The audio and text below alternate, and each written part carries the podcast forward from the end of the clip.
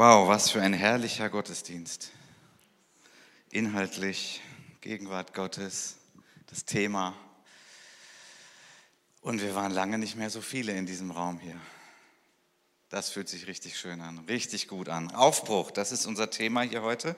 Und ich lese uns aus Josua 1, Kapitel ja, 1 eben, die Verse 1, 2 und 7 bis 9. Nachdem Mose, der Knecht des Herrn, gestorben war, sprach der Herr zu Josua, dem Sohn Nuns, Moses Diener. Mein Knecht Mose ist gestorben, so mach dich nun auf. Sei nur getrost und ganz unverzagt, Vers 7 ist das, dass du hältst und tust in allen Dingen nach dem Gesetz, das dir Mose, mein Knecht, geboten hat. Weiche nicht davon, weder zur Rechten noch zur Linken, auf dass du es recht ausrichten kannst, wohin du auch gehst. Und lass das Buch dieses Gesetzes nicht von deinem Munde kommen, sondern betrachte es, Tag und Nacht, dass du hältst und tust in allen Dingen nach dem, was darin geschrieben steht. Dann wird es dir auf deinen Wegen gelingen und du wirst es recht ausrichten. Habe ich dir nicht geboten? Sei getrost und unverzagt. Lass dir nicht grauen und entsetze dich nicht, denn der Herr, dein Gott, ist mit dir in allem, was du tun wirst. Gott schreibt Geschichte, er schreibt seine Geschichte und wir dürfen dabei sein. Es ist sehr geheimnisvoll, was, wie Gott handelt. Manches können wir verstehen, manches verstehen wir nicht. Aber Gott schreibt seine Geschichte auch mit unserem Leben. Wir können das gut verstehen, wenn Dinge gut laufen, wenn wir erfolgreich sind, wenn Wachstum ist. Aber Gott schreibt sogar Geschichte durch die schweren Phasen unseres Lebens. Er schreibt sogar Geschichte, wenn wir Fehler machen. Gott schreibt Geschichte.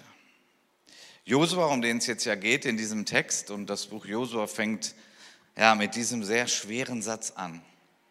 Das ist jetzt der Schnittpunkt.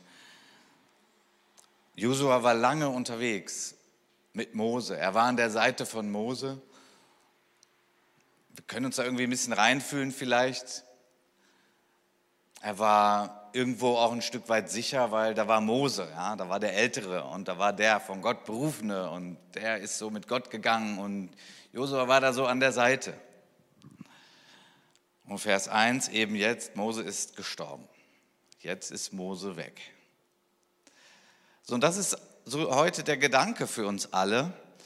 Ähm, das erleben wir natürlich, wenn ein lieber Mensch stirbt.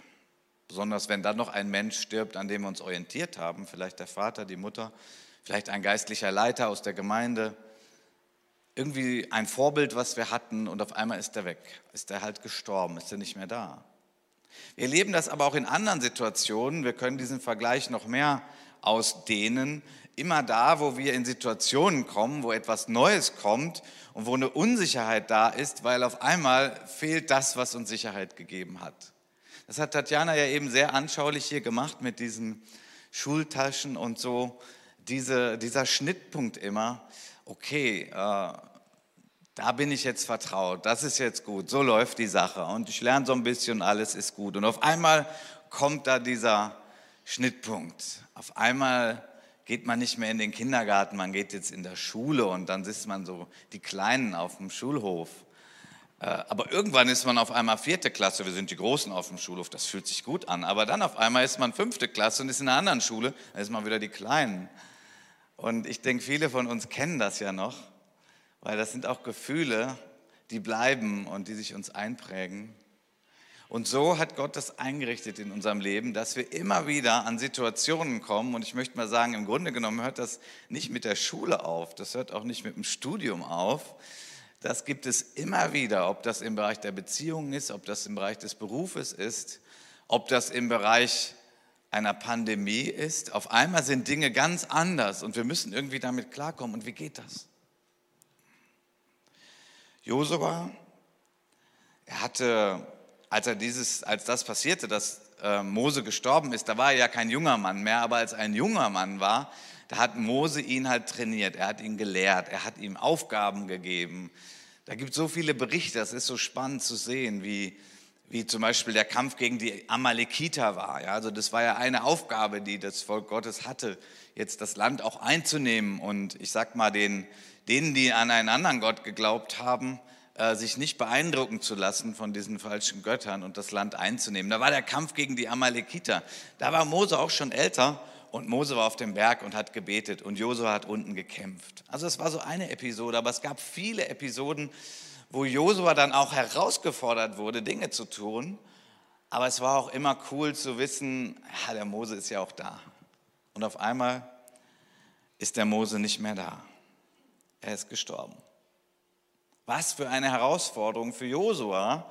Und Josua erlebt, dass der Herr, der Gott, wo er immer wusste, ja, der Mose, das ist ja der, der hört von Gott und so. Und, und, und da kann ich dann irgendwie so mitgehen. Und auf einmal, nein, der ist nicht mehr da. Und Gott spricht zu Josua.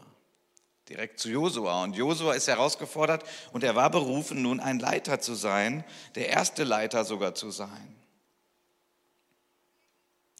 Er hatte Mose erlebt. Und ich möchte mal deutlich unterstreichen, er hat Mose erlebt als ein Vorbild, als ein Knecht Gottes, als ein Mann Gottes, wie es nur wenige gab überhaupt. In den Jahrtausenden, wo Menschen mit Gott leben, das war schon absolut stark und ein ganz großes Vorbild. Ja. Es wird nicht von vielen in der Bibel gesagt, dass sie Freunde Gottes sind, aber bei Mose wird das gesagt. Aber auch Mose hatte seine Grenzen und auch er hat versagt. Und das hat Josua auch miterlebt.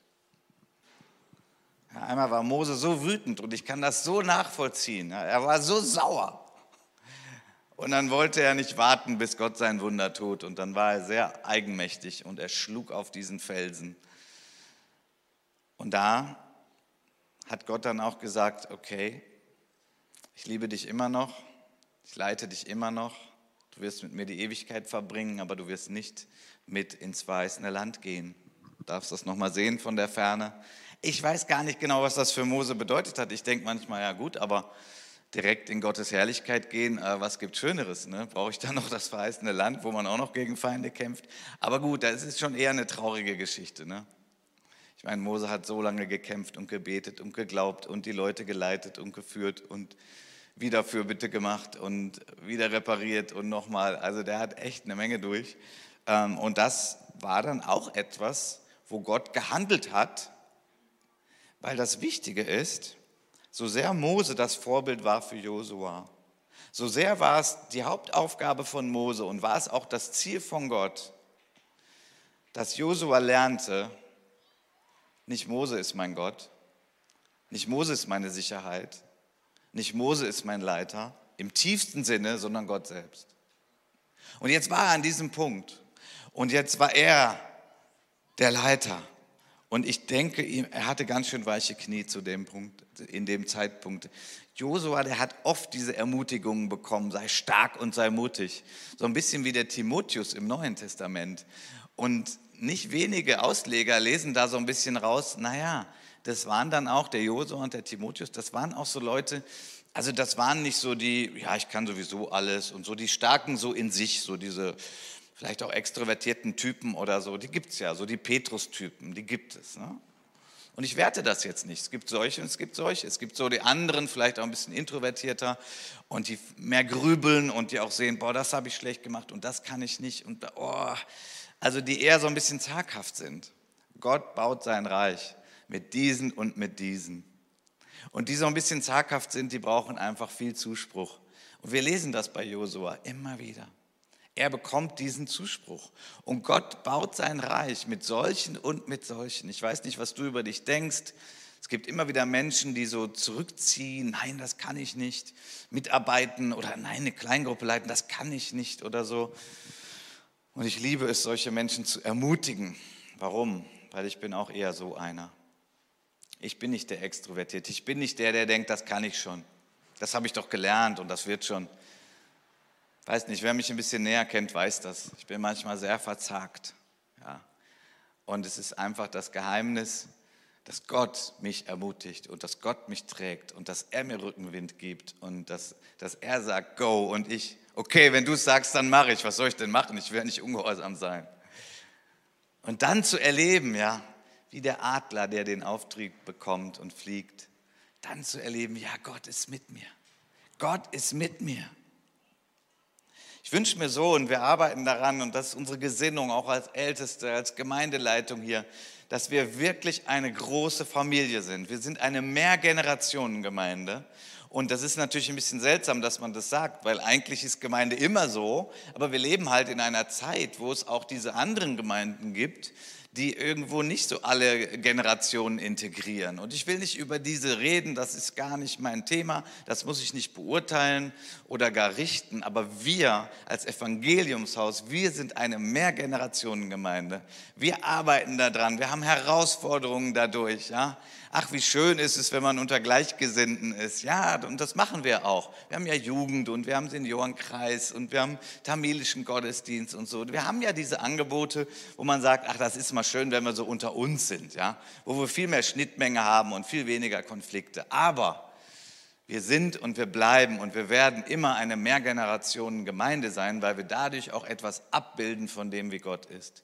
Es gibt die Jungen und die Alten, es gibt die Kinder, die jetzt da im Garten sind und die wir mal so ein bisschen wahrnehmen können. Ihr, ihr, dürft ruhig mal rausgucken und das mal wahrnehmen, bin ich nicht beleidigt.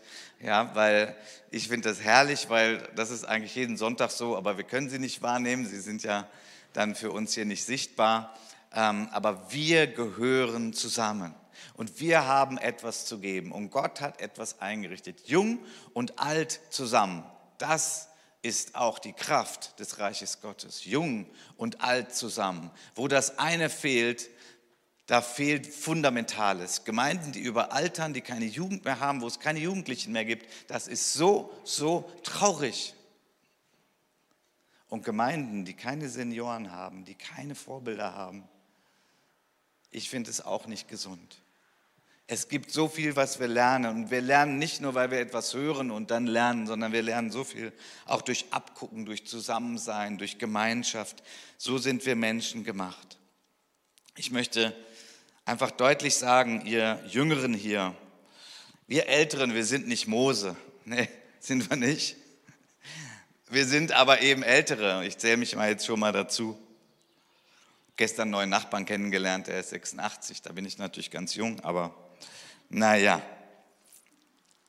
Aber euch Jüngeren möchte ich einfach sagen, es gibt viele Ältere hier in der Gemeinde, die haben einen großen Schatz, die sind mit Gott verbunden und die sind schon viele Kilometer gegangen in der Nachfolge Jesu. Und ich möchte euch Jüngere einfach ermutigen. Ich weiß, dass wir Ältere manchmal irgendwie komisch sind, dass wir ein bisschen schrullig sind, dass wir nicht mehr up-to-date sind, ob das irgendwie die Kleidung ist oder ob das die Technik ist, wo wir einfach sagen, nee, das brauche ich jetzt nicht. Oder, äh, und ihr denkt, ja, wieso, aber das ist doch ganz cool und man muss doch jetzt irgendwie sich so anziehen oder, oder das ist nicht euer Thema und ihr sagt, ja, aber diese Technik, die ist doch ganz cool, die macht doch das Leben viel besser und wieso wollt ihr das denn nicht? Also in, und, und manchmal sind wir auch ein bisschen schrullig, wir sind auch ein bisschen festgelegt. Ich meine, wir haben auch Enttäuschungen hinter uns, möchte ich mal allgemein so sagen, alle, die ein bisschen länger unterwegs sind, haben Enttäuschung. Also ich, ihr Jüngeren, ich kann euch verstehen. Ältere sind irgendwie manchmal ein bisschen schrullig, ein bisschen komisch, ein bisschen sonderbar und ihr versteht manches nicht. Und das ist völlig in Ordnung. Aber was ich mir wünsche, ist, dass wir als Ältere für euch immer noch irgendwie ein Vorbild sind. Ja, worin denn? In der Beziehung mit Gott, in dem Leben mit Gott, in der Treue, in dem Verantwortung tragen, in äh, ja einfach diesem ganzen Bereich. Und wenn wir das aushalten, wenn wir das schaffen, dass ihr Jüngere nicht denkt, ah, den kannst du eh vergessen, der ist ja so komisch, sondern dass ihr mal da hinschaut auf das Herz und dass ihr sagt, boah, das ist jemand, der schon länger mit Gott unterwegs ist und, und, und der kann mal für mich beten oder den frage ich mal, wie, wie machst du denn das? Wie bist du denn da durchgegangen, als du einen Fehler gemacht hast oder als du so richtig gesegnet warst und Erfolg hattest? Ihr Jüngeren lernt doch von uns. Ich, ich sage es nur so, ich, ich fordere das nicht ein, das funktioniert sowieso nicht und das soll jetzt kein Gewissen machen bei euch. Einfach nur so, wir sind ein bisschen länger mit Gott unterwegs und wir haben da was verstoffwechselt und, und ich hoffe auch, dass wir das ausstrahlen und es ist so mein Gebet, dass ich nicht verbittere und dass ich nicht denke so, mm, und heute ist alles doof und, und früher war alles besser, was ja sowieso, das stimmt übrigens fast nie. Ne? Das ist nur so ein komisches Gefühl von Älteren. Und wir Älteren, lasst uns doch echt Vorbilder sein. Lasst uns doch mal manches aushalten, ja? Das müssen wir. Ne? Ihr Jüngeren braucht es nicht zuhören, aber wir müssen manches aushalten. Ja? Also, ihr Jüngeren hört ja jetzt nicht zu, aber so die Älteren, das mit den kaputten Hosen, das ist doch total Banane, oder? Ich meine, früher da war man dankbar, wenn man Hosen hatte, die keine Löcher hatte. Und wenn man ein Loch in der Hose hatte, dann hat man sich ja geschämt. Da hat man ja gesagt, kann mir das jemand flicken oder kann, haben wir vielleicht genug Geld für eine neue Hose? Ne? Und heute ist das so, ist das die Mode. Ne? Aber ihr Älteren, bitte, lasst uns das doch mal einfach übersehen. Können wir das? Das kann man lernen. Das kann man lernen, okay? Das kann man lernen. Lasst die doch in diesen Hosen rumlaufen.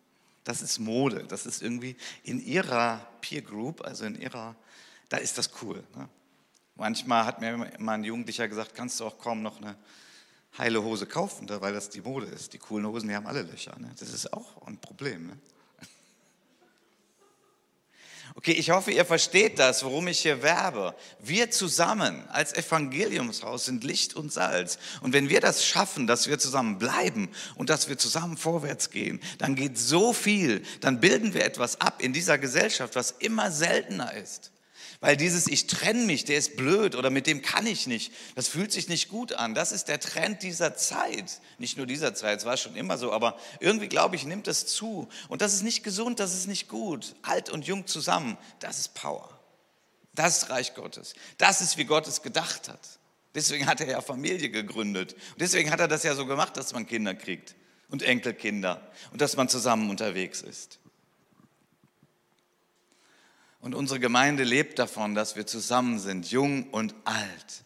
Gemeinsam, wir schaffen das. Ja, das geht, wenn jeder ein weiches Herz behält und auf Gott hört. Und übrigens, die Jüngeren, das ist nicht die, die Zukunft. Ihr Jüngeren, ihr seid die Gegenwart. Wir bauen zusammen Reich Gottes. Wir Älteren, da weiß doch keiner, wie lange er noch hier ist. Und wir wissen alle, dass wir sterben werden und dass wir gehen werden. Deswegen ist es so fundamental wichtig, dass wir übergeben, dass wir delegieren, dass wir Leute trainieren, dass wir ausbilden, dass wir sagen, hey, wir zusammen, so geht die Gemeinde weiter und so wird die Gemeinde nicht sterben. Und es gibt Gemeinden, die sterben. Jesus hat gesagt, meine Gemeinde ist unüberwindbar und das stimmt. Aber einzelne Ortsgemeinden, das ist so traurig, gibt es eine ganze Reihe, die gestorben sind, weil das nicht funktioniert hat. Lag es an den Älteren, weiß ich nicht. Lag es an den Jüngeren, weiß ich nicht. Was ich mir wünsche, ist, dass wir es hinkriegen dass wir es weiterleben. Wir zusammen als Evangeliumshaus. Wir sind begrenzt, wir sind vergänglich. Der Tod ist ja im Moment so auch nochmal wieder so das Thema, was man massivst verdrängt in unserer Gesellschaft. Ja? Da darf keiner sterben. Deswegen brauchen wir ja Maßnahmen ohne Ende. Keiner darf sterben. Das ist so auch eine Lehre für mich aus Corona, wie massiv dieser Gedanke ist. Jeder muss körperlich gesund sein und ewig leben, ja, oder lange leben. Natürlich wünscht sich das jeder und es ist auch nicht verkehrt, sich das zu wünschen. Wäre komisch, sich was anderes zu wünschen. Ich will früh sterben oder ich will krank werden. Nee, das wäre auch äh, schon fast krank, ja. Aber wir werden alle sterben. Wir werden sterben. Also wenn du dich fragst, was ist sicher in deinem Leben, dann sage ich dir, das ist mit das sicherste, was es gibt. Du wirst sterben. Also sollten wir auch so le leben, dass wir wissen, wir werden sterben. Mose ist gestorben. Josua war da. Und Josua war dran. Und Josua hatte ganz viel von Mose gelernt.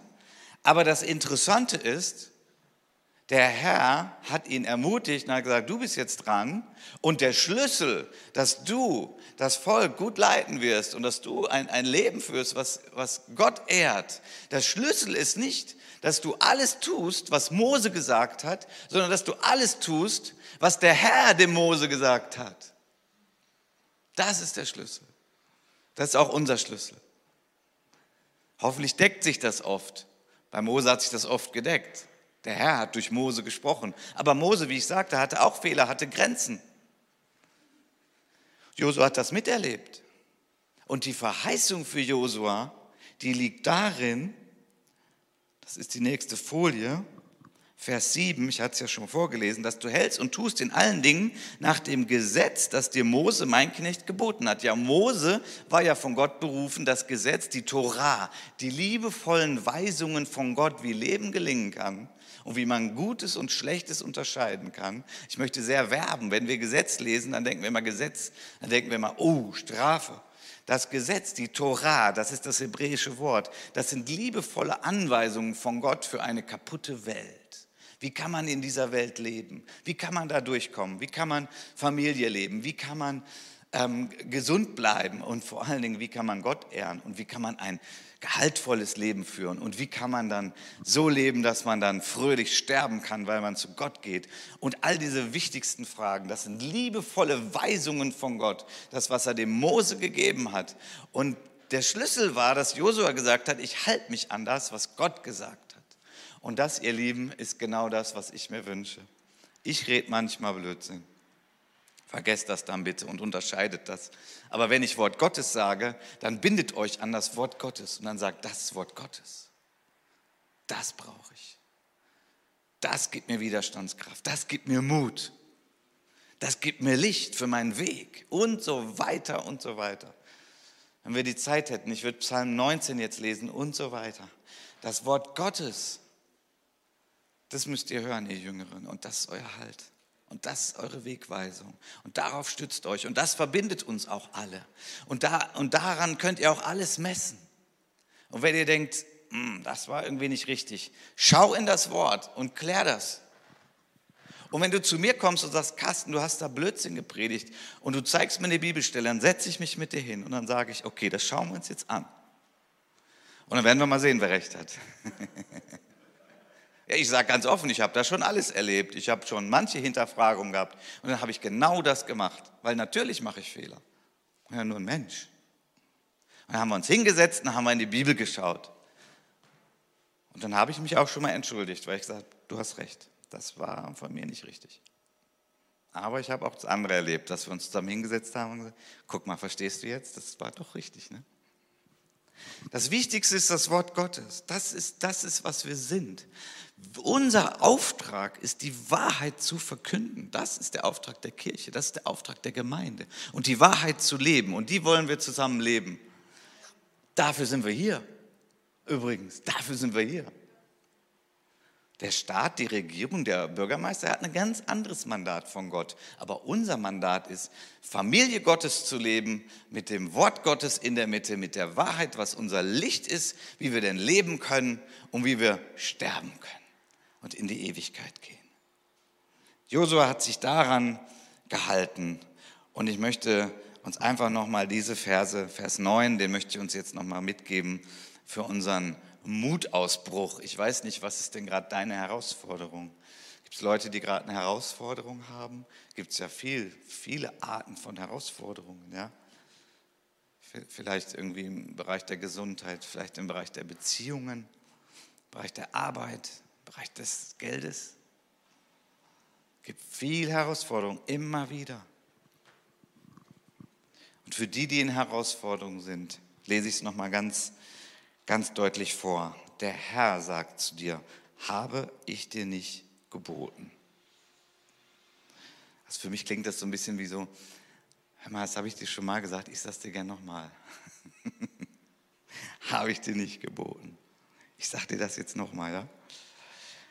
Sei getrost und unverzagt. Lass dir nicht grauen und entsetze dich nicht. Das sind vier Worte für dasselbe Gefühl, für dieses Gefühl der Verunsicherung. Wie geht das jetzt weiter? Werde ich das schaffen? Vier Worte für dasselbe Empfinden, ja? Trost für unser Herz. Wort Gottes, dass wir nicht mehr verzagt sind, dieses Verzagte, dieses Zweifeln, dieses Hin und Her und boah, und ich muss noch das machen und jenes und Lass dir nicht grauen. Ja? Wir sagen ja manchmal, das ist ja grauenvoll. Ansonsten benutzen wir das Wort grauen, glaube ich, nicht mehr so. Aber das ist hier so Horror. Ja? Das ist so, oh, ist das furchtbar. Entsetze dich nicht. Ne? Es ist alles so ähnlich, was unser Herz angeht. Und Gott spricht unser Herz auch heute Morgen frontal an.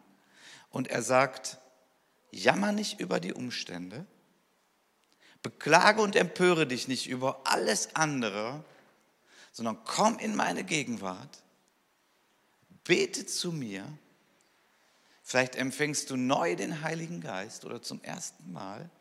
Und Gott wird dich erfüllen mit seiner Gegenwart, mit seinem Zuspruch. Und die Angst wird kleiner und die geht weg. Die Umstände sind die gleichen, aber deine Angst wird kleiner und die geht weg. Ich möchte es so heute in dein Herz schreiben. Und ich sage das als einer, der Angst kennt. Immer noch. Die Angst gibt es auch in jeder Lebensphase. Da sind nur manchmal die, die Feinde sehen nur ein bisschen anders aus, ne? Als wenn man jung ist. Aber das Gefühl ist dasselbe. Das Gefühl ist absolut dasselbe. Und Gott möchte uns so ermutigen und er möchte da Meilensteine der Erfahrung mit ihm draus machen. So wie Mose das erlebt hat, wie Josua das erlebt hat. Jericho einnehmen, so wow, wie geht das denn? Ja, Trompete blasen und da rumwandern. Wow, hat funktioniert. Ne? Und dann andere Eroberungen und dann wieder auch Versagen. Josua hat nicht immer alles richtig gemacht. Aber er hat ganz tief gelernt, mein Gott ist mit mir. Sogar wenn ich Fehler mache und Versagen mache, mein Gott ist mit mir. Sei getrost und ich werde mit dir sein. Das ist nicht abhängig davon, dass du perfekt bist. Das ist nicht abhängig davon, dass du perfekt bist, dass du alles richtig machst. Wenn du alles richtig machst, wird Gott dich segnen. Ich sage dir, und wenn du nicht alles richtig machst, wird Gott dich auch segnen. Warum sage ich das? Weil ich dir sagen kann, du machst gar nicht alles richtig. Hallo? Ich mache auch nicht alles richtig. Gestatten, Mensch bin nicht Gott und wir auch nicht. Und ja, ich sage das aus ganzem Herzen, weil ich selber manchmal darunter leide, weil ich nämlich auch unter Perfektionismus leide und weil ich eine ganze Zeit gedacht habe, wenn ich alles richtig mache, wird Gott mich segnen. Und ich habe gelernt, ich mache ja gar nicht alles richtig, weil ich ja ein Mensch bin. Habe ich gerade gesagt, ist egal, wie wir leben und wir sollen einfach nur immer sündigen und dann wird Gott uns immer segnen? Habe ich nicht gesagt. Ne? Ich glaube, das kann man ja schon verstehen, den Punkt. Wir bemühen uns natürlich, wir lieben Gott, wir ehren ihn, aber wir sind aus Fleisch und Blut, so wie Mose, so wie Josua. Und Gott sagt, ich kenne dich und du bist ein Mensch und ich bin für dich, aber ich tröste dich und ich mache den Weg frei für dich und du wirst es schaffen. Und damit möchte ich auch auf die Zielgerade kommen. Wir werden es schaffen. Aus einem Grund, weil Gott mit uns ist weil Gott in unserer Mitte ist, werden wir es schaffen und wir werden es gemeinsam schaffen. So, wenn du zu sehr alleine bist, möchte ich dich echt nochmal ermahnen. Vielleicht bist du schon um manche, an manchen Problemen verzweifelt, weil die sich nicht auflösen. Vielleicht möchte Gott, dass du dir helfen lässt. Auch eine ganz wichtige Sache, die wir alle lernen müssen. Vielleicht möchte Gott, dass du dir helfen lässt.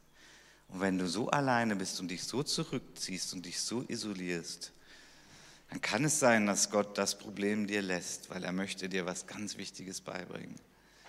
Verbinde dich, hab Beziehung, sei in einer kleinen Gruppe, wo, wie auch immer. Es gibt viele Formen, aber demütige dich und bitte andere um Hilfe. Und Gott wird dich segnen. Vielleicht war das jetzt prophetisch, das war nicht in meinem Konzept. Ich möchte noch beten und ich bitten aufzustehen.